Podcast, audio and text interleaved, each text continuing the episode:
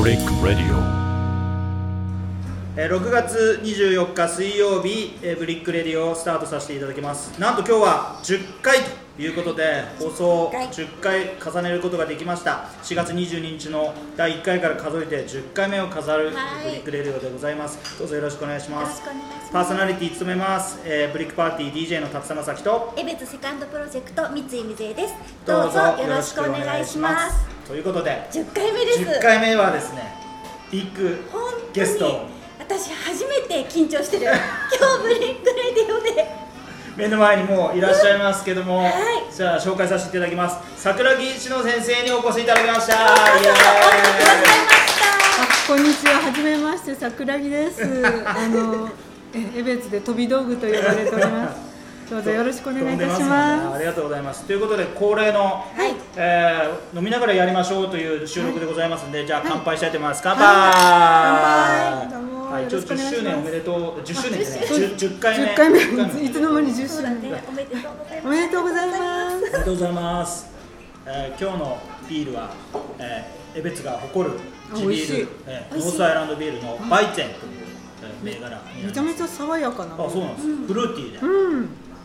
カクテルみたいです。そうなんですそうなんですこれ結構人気でねね定番で私この世であのビールは最も良い飲み物だと の思ってるんですけど、も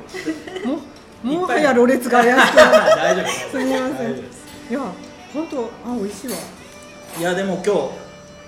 出てくれてありがとうございますダメだと思ってたのにいえいえ。いや本当ありがとうござい他ますならぬ達田さんのおいやいやいや誘いやいやいやいな ぜ私が第1回目じゃなかったのかねすみま せん恐縮でございますいやあのねそういうなんか達田さんのとか言うと江別氏がいろいろ勘違いしてなんかねね桜木先生にアポ取るには俺を通さなきゃいけないみたいな感じになって一時ちょっと問題 があ問題があって一回ね先生のあのなんだっけ直木賞の時にはいはいね、江別市からね、うんうんうんその花束を渡したいとかなんかお祝いしたいって言ってたらなんか先生が断ったっていうそれね5回誤解だって言ってたよね5回だよ花束を断ったんじゃなくて違うと思うよなんかあの何かご挨拶したいとは言われたんだけど、とにかく2日置いて東京行ったり来たりしてて、私の方に時間がだなかかっらたの忙しかったんだようん時間がなかったので、うんそんそんなあの大大それたもんじゃございませんからいいっすよっていうつもりだったのが大きくなってそうでそういうそういうことなのえ別に嫌われてるいや嫌われてるるじゃなくてどうやってね、え彼女とアポ取って、えあのこうあれができる会え会えるるののかかっていうのがそれで、うちのお店に来るようになって、で砂上のねうんうんうん出版の時にちょっとうちでパーティーやりましょうって言ったら、秘書課から電話来てちょっと市長もお邪魔させていただいたんですけどってなっびってくりして、あのしわあ市長だ三好さんだと思ってキャーとか言ってたら歴史的瞬間って言われたんだよねそうそうそうそうあれおかしいよね仲が悪いわけではないからさじゃあたまたま忙しかったタイミングだったタイのミでンっていうグこと非ですね常にタイミングが悪かったのとまだ子供たちもちっちゃかったので。ああの地元で大騒ぎというのはちょっと避けたかったっていうのもありーまなすわね直木賞取られたの何年でしたっもうね7年ぐらいになけるそうのです結構前ですよねびっくりするよね早い早いまだ続けてんのよいやーね、まさかね、その作家さんが江別にいるっていうのは全くし分かってなくて、しかもうちの店に飯食いに来てるっていうのを、俺知らなくて、いや、シェフ知ってるかって聞いたの、あのこの辺になんか住んでるらしいんだわ、ってえうちの店よく来ますよって言われて、おい、なんで知らねえのよっつって、いや、教えてくんねえのよっいやあの駅前のな名前出していいのそう全然全然全然あ江戸那さんに行くようになって、あのてんやわんやの時に何食べても美味しくなかったんですよあのいいろいろ東京行って銀座で接待とかいっぱいあったんだけど、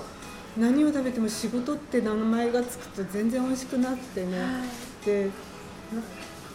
ちょっと疲れたのか一人で何か食べたかったんでしょうね一、人かうちの夫と二人でか、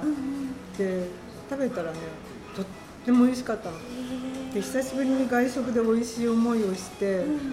これ美味しい思いというか美味しいものを食べたって思って外出たら江別だったので別にここ出ることないかってあんまりこうごちゃごちゃと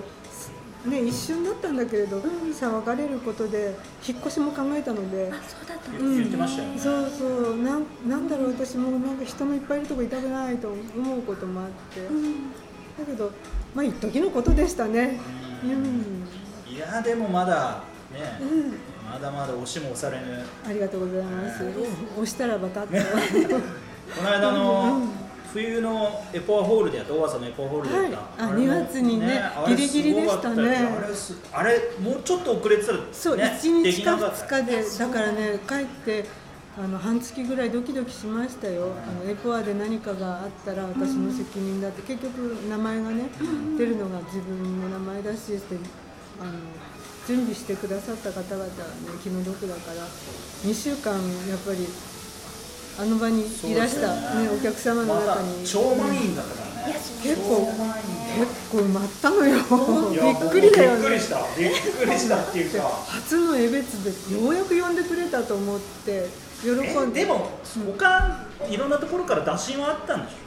ょあのね一つあって断られたんだなあ断られたうん、あ2つぐらい同時進行であったんだけど1つはなくなって結局今年は江別で1つになっちゃったみたいなので2月のそれがあってあそうだよゆあの江別から何かあのお話ししてくださいとか出てくださいって、はとにかく私にとっては初めての日だったので、はい何を着ればいいのかなってあ服ねあーそれそれはまさかのねねまさかの着物でああらゆる服がサイズ合わなくなってきてるから ちょあのだいぶ膨張して嘘だあ全ほんとほんと然いや全然名前だからね何を着たらいいのかなって MC のあの大津さんに聞いたらうんせっかく江別からお呼びがかかったんだから着物を着たらって言われてあそうかそういういいのあるぜと思ってカルーセルマキさんにもらった着物を着たんですよこ。のね本で、あのモデルとして書いてそるうカルセルマキさんはいさっき電話あったえさっきマキさんから「あんた元気にして んの?」えそんな結構頻繁に会うんですかそうですねあの2週間1週間10日に一遍ぐらいいカルセルさんたまにさこっち来るやん来なくいない、うん、ないですよね、うん家から出ないです昔あのすすきののララ2っていうあはいはいね、あそこに、結構僕2回ぐらい見たことあるかなあそこに2回見たことあるんだったらその2回しか来てないかもいねや結構いらっしゃるっつって言ってましたけどねあ2本当回か1回1回だいか違うかぶだいぶ前じゃないなだいぶ前だいぶ前すごいね10年単位いじやゃないでもうすもかっと前ですねえーあ本当僕がそうだな青年歌劇場入ったばっかりぐらいの時だから2006年とか本当達田さんいろんなところに出入りしているよねやそうだよ7つは友人に連れてかれて行って、うんもうめくるめく新たな世界を見ていういよわねすげえと思ってそしたらそこに、うん今日その我私たちの,、うんその尊敬するうん師匠が来られててっていう話で、うんえ誰なのって聞いたら、んカルセルのマキさんそれあのすごいレアなんレアかレアというか少ないチャンスあら何回も来てないはずですよああそうですか、ういやんーすかまさかまさかまさかのしうてんびこんっくなり感じでそう本ですによねまでなるとはねねそしてさっき話したばっかりそうすごいすごいよえなーこう最近はうやっぱりあれですか映画のはいなんかプロモーションかなんかで忙しいえ感じーですっか、とね忙しくなるのはもうちょっと後ですねあのそうホテルロイヤルですねははいいあのいよいよよようやくいろんなことが明らかになってまいりましたえねこの間も童心に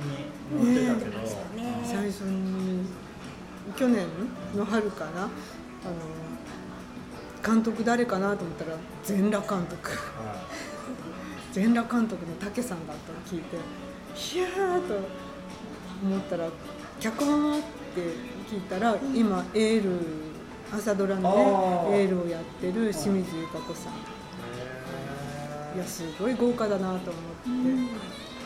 ぱそうなんですよねやっぱ脚本とえ監督は豪華、まあ豪華ですよえね、豪華だと思いません楽しみですいねや俺はもうどうどこをどう見てももう春がねはるちゃんね 全然ちょっとなんもうお金払うんで春ちゃんに合わせてくださいかわいいよ会いました会あのすれ違うだけあの完全にこう人中見舞いでロケ現場に行ったんですけどね、だけどあの役柄に入り込むタイプの女優さんだからお話はできないのえそー、ううっそ可愛いいじゃあもういや可愛いですよね、うんああ絶対会い たいえべつ来ないかなえ別来てくれたらいいよね本当にねそう公開の時でもにね公開もねなかなか今、いつ公開っていうかねまだわあわかんないの感じ冬としか聞かされてないですねうんもう収録は終わってるんですよね終わってます撮影もね、はい全部これからどんどんあ終わっていのやー俳優さんが発表になっていくねのあー露出していくんでしょうね、はいいやー会いたい絶対会いたい全全部釧路でえー、釧路と札幌ですねあ作家も撮った、うん先生撮影の時は何回か2回行きましたうん釧路うん釧路は行かなかったけどあの札幌のロケはいるあどこまで行っていいのかわからないからなんとあの全部アップする日にうん、うんと真ん中あたりに1回ずつ行きましたもう今ポロッとそのアポロップの日のあ俳優さんの話をするところだった危そなういか危ないまだね、はい春以外は出てないですそうだよね情報公になってないんですよ公になってないしどんなに飲まされても言っちゃいけないことあそうになってますそうじゃあこれあのレコーダー止めてから聞こうかなそうだねこれ一応24日放送 なんで、あそうですそかう24日だったら言えることがあればあそんな変わんねえかわかんないのわかんないあの担当の私がし何か知ってるとベロベロ喋っちゃうの でギリギリにしか言わあないそうかそうかなるほど外から入ってきて「えそうなの?」って聞くことが多いで懸命なえー懸命です懸命ですすそう思いますペロッと喋っちゃうと大変なことになるんでこれでも、うんホテルロイヤルってこはい時系列がうんね、こう幅広いじゃないですかそうですねこう遡るそうで形すよでねまとめました、うんどどどこの話をはいこう映画化っていうかそれね最も言っちゃいけないとあ、こそうろなの。あ、そうなの。 あ、そうか。気はどく聞いちゃうね あついねいや、俺ね、これ前編はちょっとあれかなと思って、うんまあ多分、あの娘さうんんの話かなって思うんだけど、予想予想ね、予予想予想、うん、それはもう全然先生から聞いたとかじゃなくて、多分そうかなと思うんだけど、まあこれ結構好きですよ。これちょっとやらしいですよね。ちょっとっうていうかね、うんん僕は好きですよ。そのやらしさがね、なんかこう。いやらしいいやらしいってっていうのとは違うかしら僕僕は誰ですか男の子男の子だからやらしく感そうじやらしくとそ取っちゃそうこエロティックとかあっーてそ言うっかてくれるああと言葉あそうかうんエロティックありがとうございますえ感動的とかそれとも違うあ違う感じねあーそうであの私正直これはファミリードラマだと思って書いて嘘るそう本当本当かあまたでも確かにその内容はそうですよね家族の話をどこの家にでもありそうな話をあのホテルロイヤルというど真ん中に遠いところかんらこう書いてるっていうそうかもうでええもこの直木賞受賞者7年あもう7年経つんですねデビュー直後あたりからあの書いてるものだから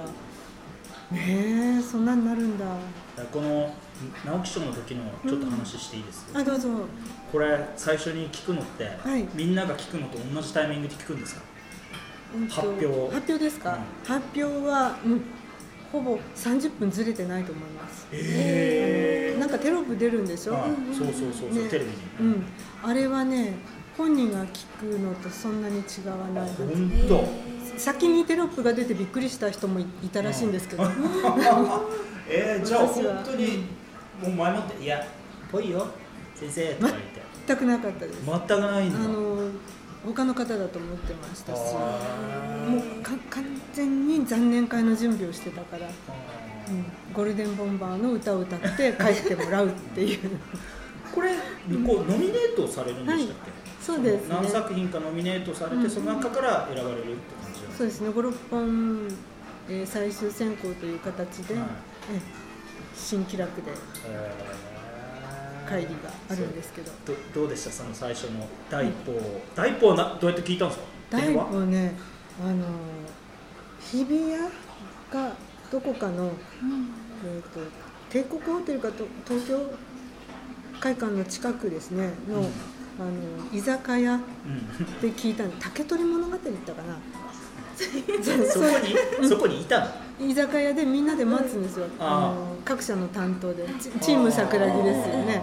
あのみんなで協力してあーこう今年はどこでどこから一冊出るというようなそういうこうチームがあるわけなんですけどもその各社の担当が20人はいたなあでもうすでに私が行った時には出来上がってるんですよみんな。居酒屋だから飲んでばガツガツ飲んでて、うんうん隣の部屋との仕切りも薄くて、うん居酒屋だからね、で隣の方がうるさいわけ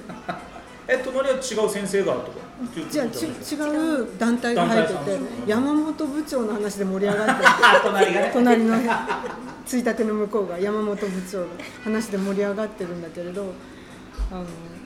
私がついて30分ぐらいだと思います電話が来たのが。でい一応残念な電話でも何でも自分のところに入ることになってるのであ携帯をあのビールの横に置い置いてで「いやどうもどうもみんなごめんね」とか言いながら飲み始めたところになってああの文春ダメな時は文春の担当から連絡が入るんです、はいはいはでも見たことのない電話い電話番番号だ号ったんだ03から始まるんですね東京だからねええと思って出たらん「あのこうこうこうで」って「日本文芸家協会でございます」って言われた時に山本部長の話がすごいこううるさくて「聞こえない」って「すみませんよく聞こえないので担当に変わります」って隣にいたロイヤルの担当に電話を。あ渡したの預けたんです、うんなぜ私がそこで立ち上がっていかなかったのかそうだ自分で聞かなかったってことですそうですマジか聞こえないのとなんか立ち上がってみんなこっち見てるしよくわからないと思って「ごめん」って言って電話をあの担当に預けてで出てってその後にガラッと開いて「単独ご受賞おめでとうございうます」わそうーそれそれだけ聞けばよかったのにアホだよねそアホうでだすよよ本そう聞いてるだけで緊張しねちえゃうそでれもはもうその瞬どんちゃんだねその後はどんち当いゃやんどんちゃんできないのよそうなのあのあその後記者会見記者会見だがあってあの各メディアのななんだろうた囲み取材があってあとあの銀座の先生方が待ってるところにご挨拶に行ってっていうもう本当にハードなんうですよ。わーそうなんだでニニコニコ動画とかで今ね、あの中継されますでしょ、であの中継に至るまでにいろんなメニューをこなさなきゃいけなくてみんな大変なのあそこで大変なんだ喋る時にはもうどん疲れの状態ですえー、でもだってその編集者の人たちも結構出来上がっちゃってる状態なんですそうですねよそこから仕事モードに切り替えてだあの人たちはね、一瞬でアルコール度数をゼロにすることができるの、 素晴らしい、さすがだねもう戻ることは白髪に戻ることができる人たちですねそこからだ、うんへーであのさあ東京会館に行かねばならぬってあの竹取物語を出てみんなざっと立ち上がって、さあ行くぞっていうことになった時にやっぱりあの残念会の準備で着てるタミヤの T シャツがそれはもた担当者が気になったらしく「桜木さん本気でその服装で行くんですか?」とてもあの受かった時のことを考えて来ているわけじゃないから、うんなんだろう着替えを持って待つなんてことは私の性分としてはできないかっこ悪いじゃない。持ってたその着替え持って帰るんだぜあ確かにねめちゃめちゃかっこ悪いですようだからあの着替えを持たないで民着と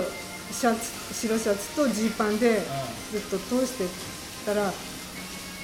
どこかの社それはまだ判明してないん ですけどどこかの社の担当者が「桜井さん本気でそのそんな格好で行くんですか?」って言って。もう後ろも振り返って「バカ野郎そんな格好悪いことできるか!」って怒鳴った記憶だけはあるんですけどいやあれ、うんあれですよね先生のその直木賞受賞と同じぐらいあの T シャツがねすごい構センセーショナルなね、あの記事っていうか書かれ方してましたびっねくりしましたよねみんなが「えこれ何の T シャツ?」みたいな感じであれ流行りましたよねあその後ねあの釧路であの釧路の駅前に、あの模型店があるんだけど、プラモデルの360枚売れたんだいけどやいや本当あれはねあれ完全にあれでしょタミヤの T シャツタミヤの T シャツタミヤの T うんそ980円のれはあタミヤの T シャツゴールデンボンバーのそうそうあの人着てるキリンさんがね着てるんだですかよらそれのそうオマージュっていうかねそれにインスパイアされてその時の待ち会のちょっと話前後しますけどみんなで待つ時のテーマを決めようとうんどうせだったら面白い方がいいからテーマを決めて待とうということになって、えーじゃあ桜木さんゴールデンボンバーが好きだからゴールデンボンバー縛りで行こうとうん言い出したのがローヤルの担当でして、で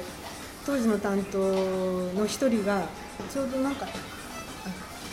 あいいの社名を言っていいの全然大丈夫え au の CM に出てたのね、ゴールデンボンバーうが。んで、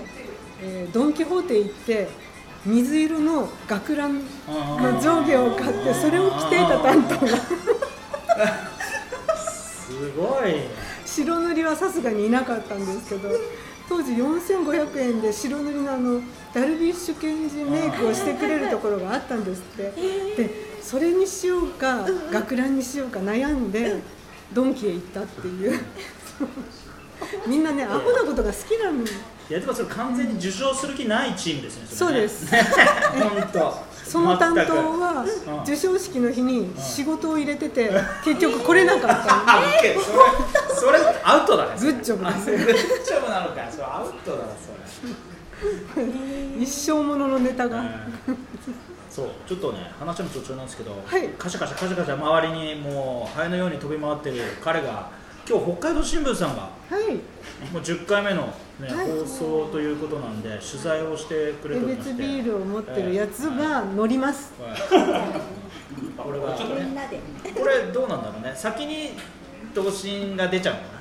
あうんそう、えっと収録日のだからげ火曜日にああそうあかあそうか次火曜の日日の朝刊にはい来来週の火曜日来週の会来来週の火曜日週の会ありがとう一緒の会ございますそしてさっきからちょっと童心さんがね、どうしてこそのうブリックレディオに桜木慎吾さんが来てくれるなんてそんな奇跡が起きたんだっていうことを、奇ね、跡じゃないでしょう私たちに聞くんですけど、もう私こそどうして来ていただけたのかっていうどうしてですかええなこんんでないやまず聞いたことありますここの過去のごごめんない聞いてないでしょだだからこの間守る新聞で森さんが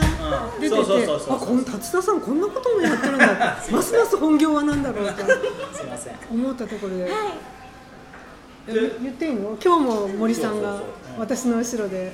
私がまずいことを言いそうになったら「ヒー!」って言って近寄ってくる大丈夫大丈夫予定がえ森さんいらっしゃいますでもこれよくね本当二つ返事で OK してくれたっていうとても嬉しかったですよ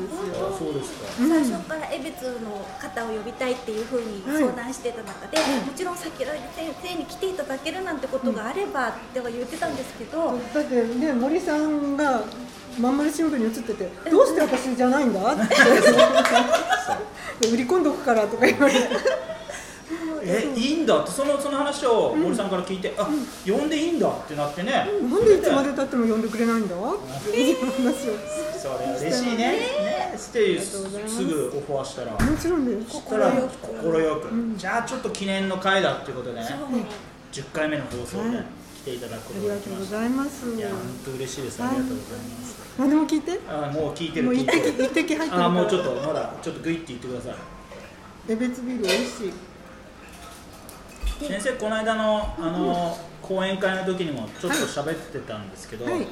エベツのね、はい。どんなとこがいいっていううん、かゆいところに全部手が届く。で手を伸ばせば何にでもある。生活に困らない。食べ物美味しい。人も気持ちいい。程よく都会。程よくとかが分かった、私こんなに長く同じ土地に住んだことないから。いや釧路には住んでたけど。あのこんなに長いこと同じ家に住んだこともないんですよ。だからよほど好きなんだと思いま。ですも結構忙しい時ってもう半分ぐらいしか1年の半分ぐらいしかいないですよねっていう人がいるんだけど、ほとんど家にいますから嘘本当本当あの用事のある時しか東京行かないし、なんか基礎の時には別としてこう新刊が出たり、うん取材がああーったりっていう時に長くて3日ですかね東京は1回につきそうかそんなもんなんですよねなんか俺半分ぐらいいないのかなと思ってたんだけどそんな時期はとても少なかったですよ、うん直木賞いただいたのが7月そで、ううんあのメディアに出る直木賞の名前でメディアに出るのは、えーその年の12月まで11月いっぱいって決めてたので、あれは半年に必ずお一人、ね、選ばれるという、あの次の方が出るので、えー私の仕事はそこまでというふうに決めてたんですね。すいません全は然ちょっとはい知識がなくて、うんは直木賞って半年に一人ですかそうです。えああの二人出ると時もあります。そうなんですか、そう半年ごとです。ねあそれ知らなかった、あー最近の直木賞作家って誰なえ熱源でしょう。川越さん。のあそうか恵比寿も関係ある恵比寿の。この人はもう。そうだささんしっかりいやしてー。俺の中ではもうね桜木先生でも直木賞終わっちゃってる満足してる満足してるこれからもどんどんあの江別とか札幌近郊この辺りゆかりの人が出ますよきっと書き手はそれだけ多いですからねあそうですか多いです多いです先生最初にこうものを書こうと思った時って、はいもうじゃあちょっとそういうそういう質問多分いっぱいされてると思うから、はいあれだ最初にうん作品っぽくまで書いたものってもう出版はせしないにせよはいはい自分の中ではこれが自分の中では第一作品だなと思うものっていいくつぐらいの時まともにまともにに物語として一つ物語えーっと中学校の卒業文集みたいなのにうんあの記念誌とかってあるじゃないですか、はいはいはい PTA があ作あってわかりまくれるすわかあれであの卒業間近の時に学校の担任の先生にえ10枚ぐらいで何か書いてみるとりますえ中学校の時 そうそうそうそうその時にそれが多分最初のフィクションを書いたあマ本ばっかり読んでて文章を書くの好きだったから何か書いてごらんっジてあじゃあそういう認識ではいたんですね周りの人たちは先先生生がもきっと文章書くのあもの上手だしって成績は別として文章はまんまだっていうところではあったみたいそれをその卒業かなんかわかんないけどそのうん文集みたいなのにえ10枚寄稿すると、そうそう、中学生マちょっジでとすすごごいいうん、しかも10枚って結構な量ですよそうだよね400字そうですそうです4千字ってこと4センチですね、うん、どんなお話を書かれたか覚えてます複雑な家庭環境の子がちょっと待ってちょっと待って中学生だと何や複雑な家庭環境の子があの別れる父と母のどちらについていくかっていう内面を書いた記憶はあるんだけどすごいそれすごいな中学生なんだけどうんうんあの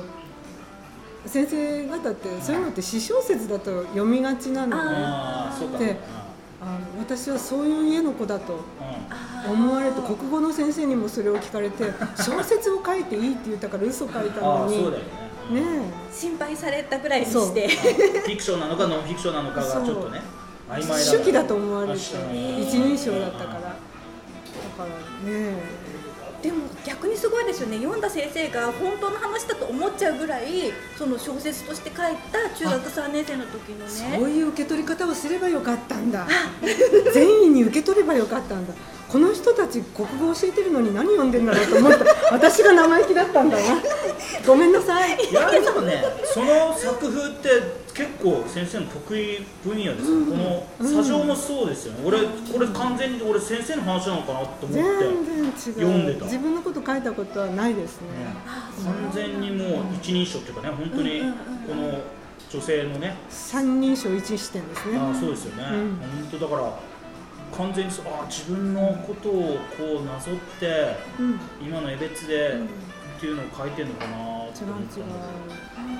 この、うんうんあでも女性が主人公で私も「砂上」とか「二人暮らし」とか読んだんですけど、い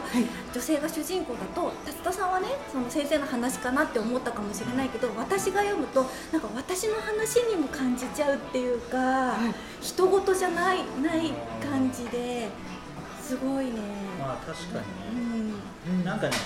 あのー物語がすごく生活感があるんだよねそうだからあの本当に、まあ、俺はこの砂上にね、まあ、江戸名が出てきてるからすごく思い入れがあるんだけど、もう江別の風景がね江別の町丁目の風景がねわかる全部全部浮かんじゃうんだよね、もう雪深いところね、さ神社にお参り行っちゃってもうこれ絶対江別神社だろうっていう感じの目の前やにつねそうそうあもう七かまどとか言われるとそう街路樹の様子そうとかそうがね浮かんじゃう。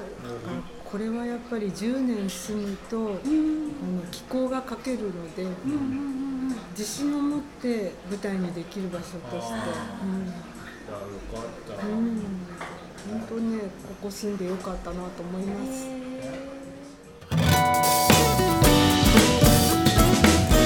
Rorik Radio. 先生江戸内以外でね、はいあの小説に出てくる場所以外で江別で好きなところとか好きなとこうんうんあります場所えっといやいっぱいありますよ。言うと家が特定されちゃうので、いやでも結構あの講演会の時に言ってたマックスバリューとかこういう名詞バンバン出てきてたかマらねックスバリューとツルハとそうそうポポーマックとよくいるっつってエブリィ ね。ねこここに出没する可能性イオンでもありますよイオンね、イオンはね、あの火曜市が終わった後のあのだらけたイオン行くのが好きで、もう終点直前の、ね、へ閉店閉店閉店って言わない、なんていうのあれ、終わりその日の、ね、営業が終わる直前のイオンが大好き。いやもう結構ね飲食店もいろんなとこ行かれてますよね、あちこちねそうですよね。あの鳥生好きですよ。うん、うんうんこうのっぽる階段お大葉とかも行きまあったよね会いましたよねねえそうそうそうそう偶然そう偶然偶然そう江戸内外でこの人に会っていいんだろうかってすごい罪悪感を覚えたことが 全然いいどうしよう見つかっちゃったみたいな感じいでやでもね本当うちのお店よく来てくれて、うんまあ出版社の方来られた時も使ってくれて、みんなね江戸に行くのが楽しみなのありがとうございますそういや遠いからいいよ私行くよとか言ってもいやちょっと江別行ってみたいんですけどって言われてそうなんだそれでそもう結構ね楽しんで帰ってくれるんでね、えーえでも小説読んだら食べたくなるもんねそうありがとハうンバーグとか食べたくなっちゃうそういや嬉しいよでもなんか、お気に入りのスポットみたいなのありますその飲食店以外でとかお気に入りうんのスポット、こう景観とかああ雰囲気とか最近ね、あの北連のところに南の南踊りはいはいのところに橋かかったりああはいはいああれをむ向こう側から、うん来ると東高町の方からえっ、と渡った方から、ね、あそうそうそうそう、ん東高町の向方こうかからら上がってくるとって言ったら家分かっちゃう 何言ってんだよ私は酔っ払ってるからいやあのねそうそうあっち側から来ると、100年記念塔が見えるのあそうですねちょびっと見えうるんね、一番高いところにね、来るとああここやっぱり平野なんだと思って、あの橋結構ね、うんこういろんなとこあの見える校庭があって、ん結構てっぺんに行くとね、そう結構見見えるんですよね。そうそうそうそう。あれ好きですねああ、最近のおすすめですね、それね。最近のおすすめついこの間開通したばっかりですかそらうね。先生のお膝元 に。お膝がまあ置いといてここの間あそこを登って自転車でね、はあの砂利道い。をか河川敷っていうのかな河川敷ううんん、あそこの堤防の上ねうんそうそうそう、あそこで自転車で走ったら気持ちよかったですね、え先生自転車乗るの？乗ります最近本幕で買いま した電動のやつ？いやいやいやいやちゃんちゃんと乗る、ちゃんと乗る。え三段切り替えで三段階のや つ。ま俗に言うママチャリ？そうですねええ。それでどこ行くんですか？でチャリチャリ家の周りをチャリチャ リして買い買い物チャリで行く？行かないで買すいよ。物は買い物は車ですかねいっぱいそうですよね物を買って帰ってくるので食料品は、うんそうチャリチャリして買い物どこ多いの？あこれあんまり聞いたらあれかあ大丈夫マックスバリュマーックバリほ北連行かないの北連も行く北連名ねスイカは北連だよそりゃそうだね北の峰スイカオペレーショッ主婦の話ができそうあ肉肉とスイカは北連だなー確かに確かあにとパンもそう元町だっけ今ねパンコーディネーターの森さん がええああのうちの店主があの北連に入ってるパン屋さんのあアピカルさんだったっけそこ、あそこのね食パン輝きパンが好きで、ね、へえ焼き上がる時間に買いに行く人えそれどこ何店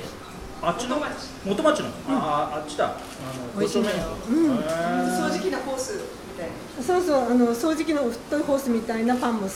掃除機のぶっ飛ばすなんだそれ形さ作家とは思えないって言ったらまだ食べたこと森真由美がまだ食べたことのないパンがあるんだと思って、 すぐ行って買いました。美味しいよね美味しかった。そう美味しいんですよすごいローカルな話題が出てきでもみんなた聞いて江別の人14年は住んでるとローカルネタもね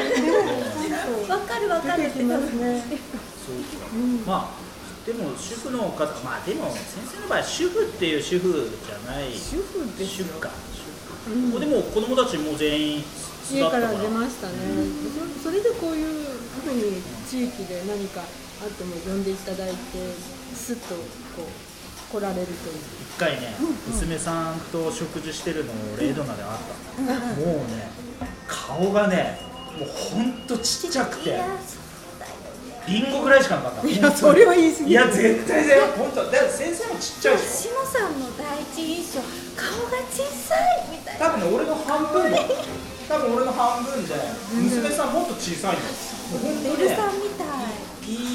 言い過ぎじゃなくて多分リンゴぐらいしかなかったほんとちっちゃくてあの時達田さんなんか若い女の子とご飯をそうそれは全くその通り全くその通りであの時あ違うあれ NHK そうのだアナウンサー NHK の人そう NHK のアナウンサーで若い子紹介者って紹若介い者女の子っていうとねいろいろあるよねあれはちゃんとちゃんとした打ち合わせをしてた、そうでしたそうでしたまずいね汗汗かいてきたどうして私はこう人が個人的に困るようなことばっかり言うんですよね見ちゃったからねいやいやいや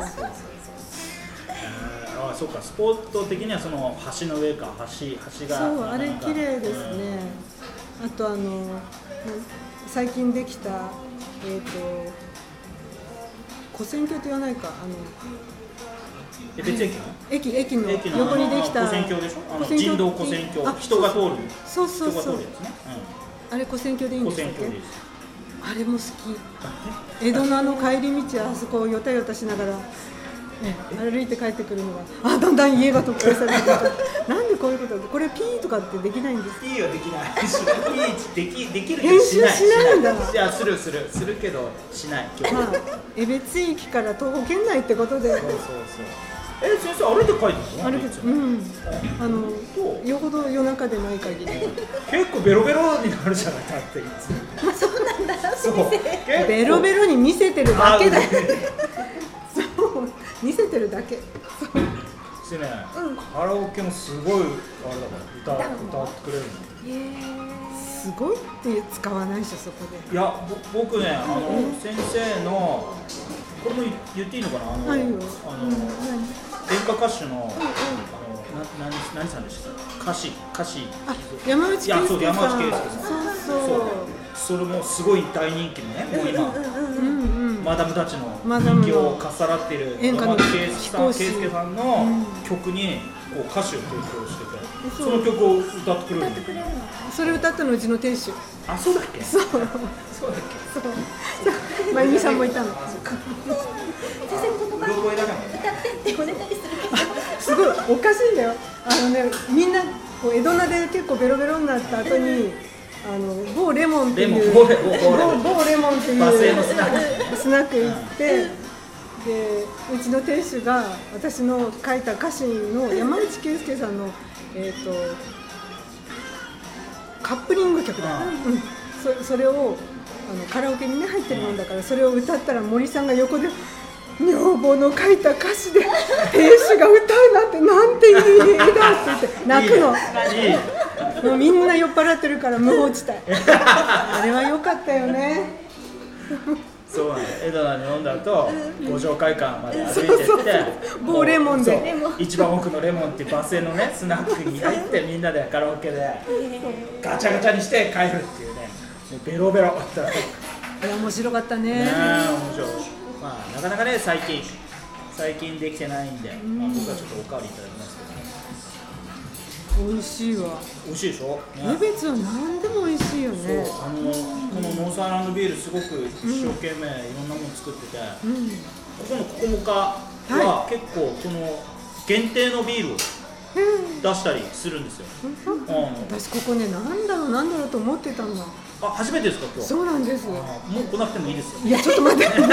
は違うでしょそうですそうでいすやここ本当ねウイスキーとかーすごいんですよあ本当だ響きあるそうあありますあります本物だよね本物だと思いますわかんないけどマスター中にブラックニッカ入れてる可能性ある17年です17年お今日は今日マスター喋っちゃったよいいの限定声入ってこれ限定あこれ限定今日限定のやつ限定のなんだろおこれはちょっと先生にも限定をはいあ飲んじゃう味あいやあの味飲もうベロベみ比ロべしてみてもらってもう放送禁止用いや語大丈夫いや放送禁止用語はやめてくださいそれはちょっとさすがにとてもさすがに消します危それはさすがに消します飛び道具だ飛び道具具江別の飛び道具桜木でございます結構酔ってますねえ全然楽しい人でしょ、えそう楽しくない人だと思われてるの江別でいやそういうことじゃなくて緊張して、まあ飲め飲めばわかるうもうねでも全然最初だけやっぱりすごい先生おしゃべりしてくれて楽しくて可愛らしくてうん大丈夫すごく楽しいですあありがとうそう嬉結構し自分ではね喋れない喋れないとか言うんだけどすごい喋るからねい敵入ってるから なそうそうこの一滴大事なんだすごい喋るから大好きなんだだからこうやって三好さん来ないかな来ない来ない来ないちょっとやめてその師匠の名前出さないでちょっともうあれだけどこの新しい最近出たこのはいこああのりがとうございま話すちょっとししょうよ家族自慢ねあおかげさまでこの時期にあの新刊出してもらえる大変幸せなことですねこれはどういう話なんですかまあかいつまんでえー、かいつまんで家族のごたごたごたごたのえどこのうちにでもありそうな話を、えー大変わ、えー私の家族に寄せて書いてみました、あそうまあ、フィクションではありますが家族構成は同じですほらやっぱりそうやってね自分の感じの小説になっちゃうんじゃないですかやっぱり私小説ではないです足尾先生はないではないんです。でも人間関係はなんとなく似てるし、あの今回初めてえー80枚の短編5本で、全部読むと長編に感じるというような、うんあの連作短編というのは必ず一つにつながってないといかんっていうのがあって、あの自分でそういう勉強をしてきたものですから、えーここでなんか言葉がおかしくなってる。 大丈夫あの自分の書いたものの話するのすごく好きじゃないんです。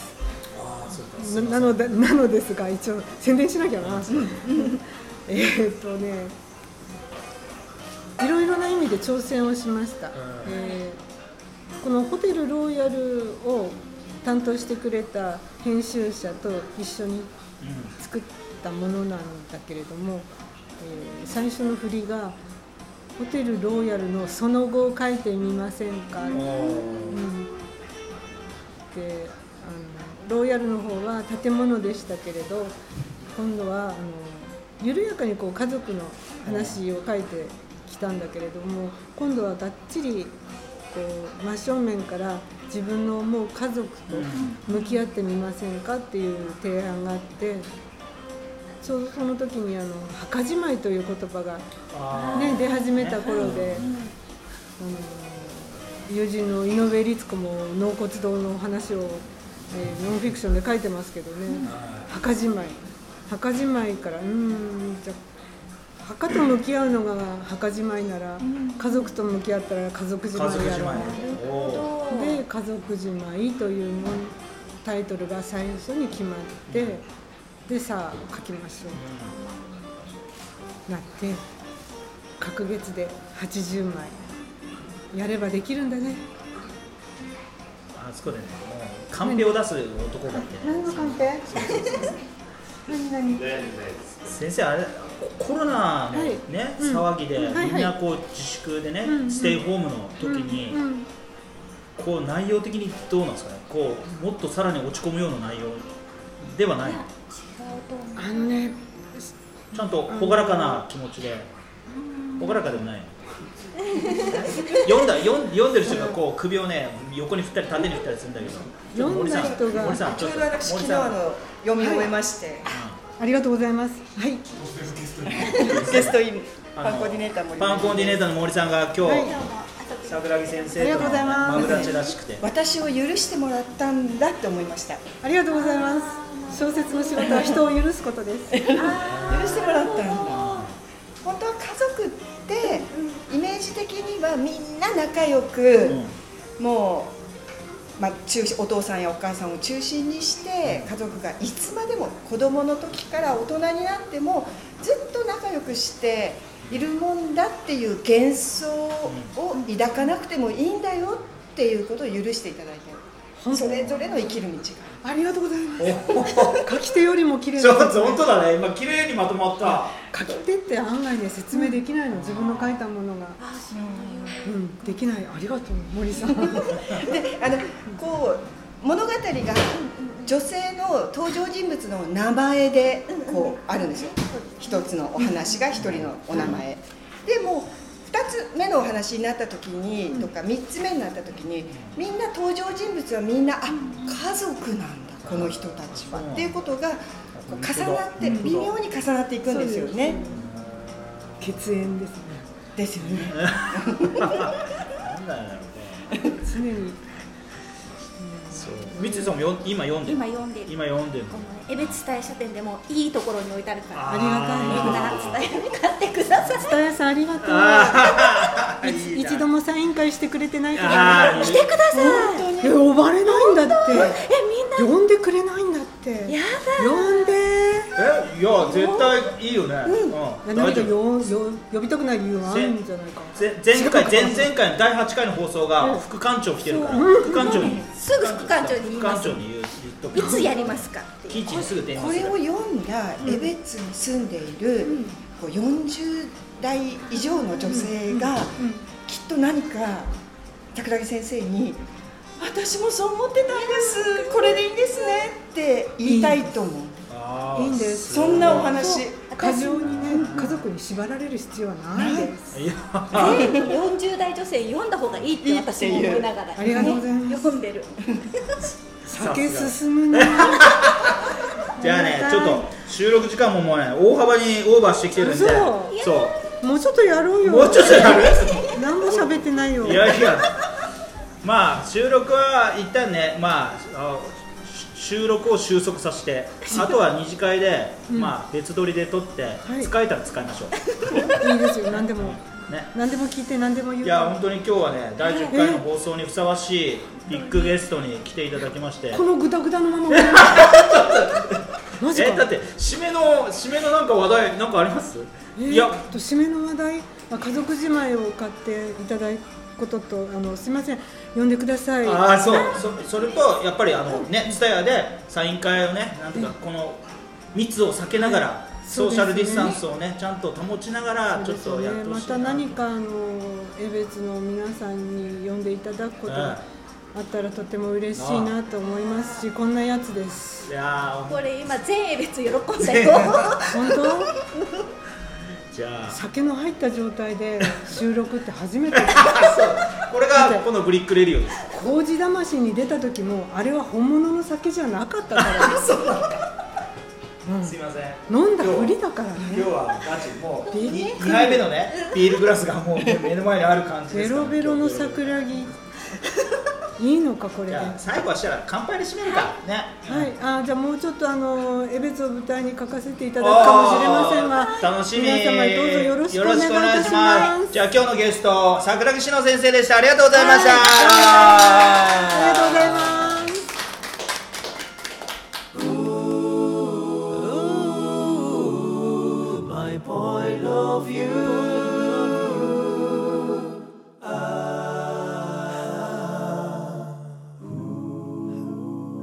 Brick Radio.